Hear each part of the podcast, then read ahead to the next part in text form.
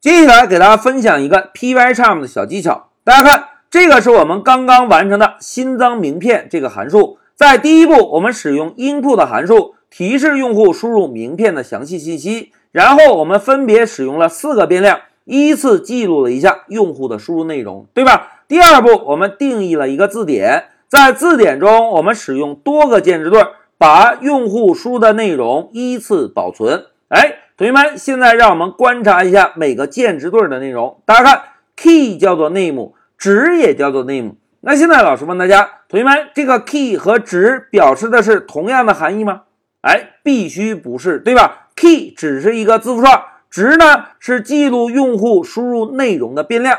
但是同学们看。这种编写代码在阅读的时候，是不是很容易产生混淆？那有没有什么办法能够避免这种混淆呢？哎，我们就可以把记录用户输入的变量名做一个修改。大家看，老师啊，把光标放在 name 的后面，输入一个下划线 str。我们呢，把变量名指定为 name，同时跟上一个后缀，表示这个变量是记录了一个字符串的变量。那现在变量名修改完成，同学们，我们是不是还需要把字典中 name 这个变量同样做一个修改，对吧？那老师呢，再输入一个下划线来选择 name str。除此之外，同学们注意哦，在第四步我们提示添加成功这里，是不是还使用了一个 name 变量？那么我们同样需要把这个 name 变量也同样增加一个后缀。哎，同学们看，虽然增加了后缀之后。可以避免在阅读程序的时候产生混淆，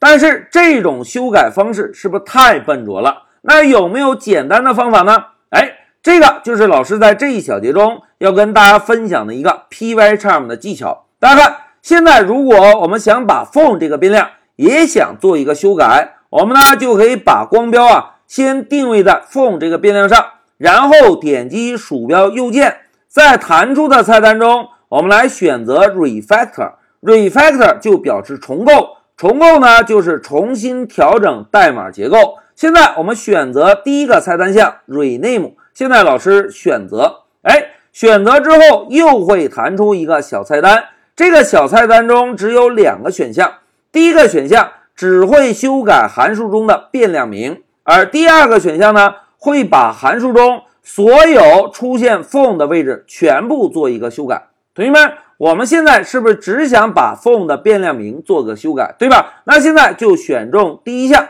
哎，选中之后，大家看 phone 这个变量外面有一个红色的小框框。现在老师挪动一下光标，光标呢会跑到 phone 变量的末尾，我们就输入一个下划线。哎，大家看，老师在上面输入下划线的时候。下面这个 phone 是不是同样也带了一个下划线，对吧？那如果老师输入一个 str，大家看，随着老师的输入，下面 phone 这个变量会跟着一起变化。哎，这种方式是不是很方便啊？那当我们把变量名修改完成之后，老师呢就摁一个回车，大家看，回车之后，红色的框框就不见了，就表示我们对于这个变量名已经重新修改完毕。那现在让我们使用相同的方法，把 QQ 这个变量做一个修改。大家看，首先选中这个变量，点击右键选择 Refactor，然后选择第一项 Rename。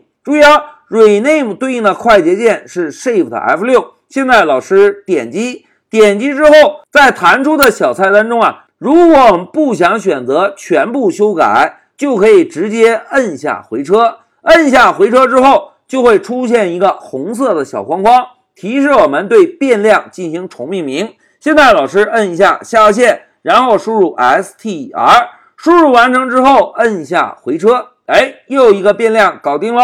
那接下来再让我们用快捷键的方式把 email 这个变量名做个修改，哎，选中 email 的变量，然后摁下 shift F6，然后回车。现在呢，先挪动一下光标。然后呢，输入一个下划线，再输入 str 回车。哎，email 这个变量也修改完成喽。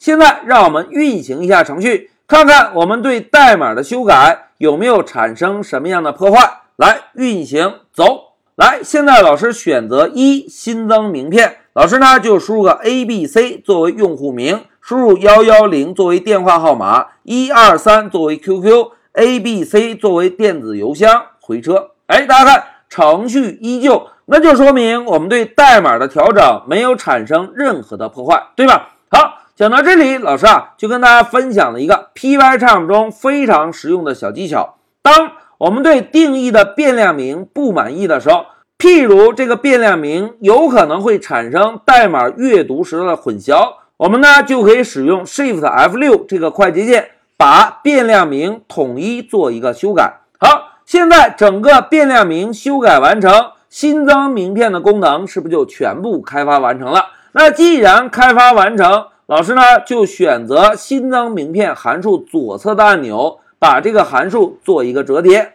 好，讲到这里，老师就暂停一下视频。